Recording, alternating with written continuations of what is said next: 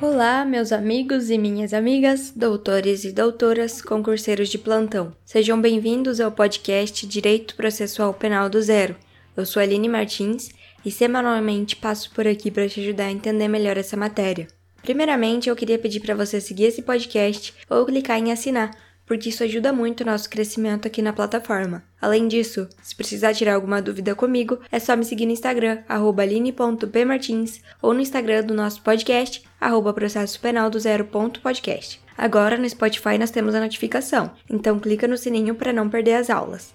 Pessoal, eu gostaria de informar vocês que esse mês de dezembro é o último da nossa primeira temporada aqui no Direito Processual Penal do Zero. Então, para fechar o ano e a temporada de uma forma tranquila, leve e com a revisão de tudo aquilo que nós vínhamos estudando desde agosto, hoje nós vamos ter a resolução de questões bem curtinhas. É a nossa última aula de questões do ano, inclusive, e eu também quero ressaltar que eu não vou realizar um debate por inteiro de algumas questões, porque algumas delas tratam de assuntos que nós ainda não estudamos. Mas caso vocês tenham alguma dúvida nessa questão, é só digitar ela no Google que aparecem as respostas com os comentários no site de questões. Portanto, sem matérias novas até o mês que vem, quando começamos com tudo o ano de 2022 com a segunda temporada do podcast. E finalizando essa introdução, já que estamos em clima de véspera de Natal, para quem comemorar, eu gostaria de desejar um feliz Natal e para todos que seja um bom feriado ao lado de quem vocês amam. Então vamos começar Primeiramente, pelo incidente de insanidade mental. A questão é da FCC do ano de 2019 do TJ do Amapá, para o cargo de técnico judiciário.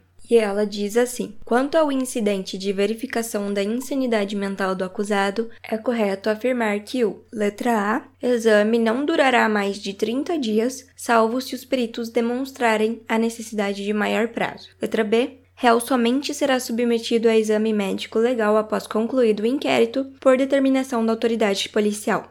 Letra C. Exame poderá ser ordenado somente após instaurada a ação penal, mediante representação da autoridade policial ao juiz competente. Letra D. Exame médico legal será determinado de ofício ou a requerimento do Ministério Público, do defensor, do curador, do ascendente, descendente, irmão, ou cônjuge do acusado. Letra E. Processo será suspenso se os peritos concluírem que o acusado era, ao tempo da infração, irresponsável. E a resposta nessa questão é a letra D porque o artigo 149 diz que quando houver dúvidas sobre a integridade mental do acusado, o juiz ordenará de ofício ou a requerimento do Ministério Público do defensor, do curador, do ascendente, descendente, irmão ou cônjuge do acusado, seja este submetido a exame médico legal, e o parágrafo 1 diz que o exame poderá ser também ordenado ainda na fase do inquérito, mediante representação da autoridade policial ao juiz competente.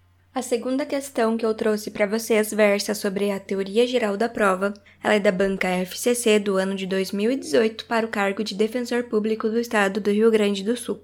E ela diz assim: Sobre a teoria geral da prova, considere as assertivas abaixo.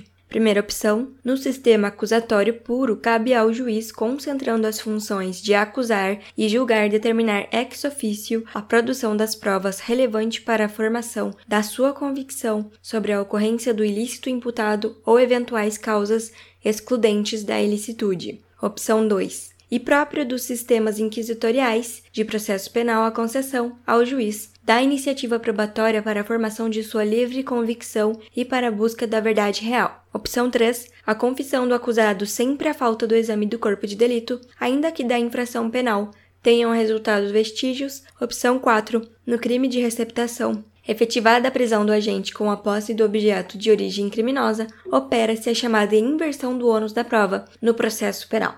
A resposta correta nessa questão é a assertiva 2 apenas, porque no sistema inquisitivo não há separação entre a função de acusar, defender e julgar. O juiz inquisidor ele é dotado de vasta iniciativa, inclusive de acusação e probatória. O sistema acusatório ele é aplicado no Brasil e ele separa essas funções. Tem o órgão que julga e outro que defende. Tem o órgão que acusa e é certo que o juiz tem a sua iniciativa probatória, mas ela é residual e subsidiária. A nossa terceira questão trata da nossa aula de provas ilícitas. Ela é da banca CESP, do ano de 2010, para o cargo de analista do Ministério Público da União. Nela, o concurseiro tinha que assinalar certo ou errado. E ela diz assim: o sistema normativo processual penal e a jurisprudência vedam, de forma absoluta, expressa e enfática, a utilização pelas partes, em qualquer hipótese, da prova ilícita no processo penal. E a resposta está errada, porque é vedado em regra a prova ilícita, mas a jurisprudência vem entendendo que ela pode ser usada para beneficiar o réu quando esse for o único meio de garantir o seu direito de defesa.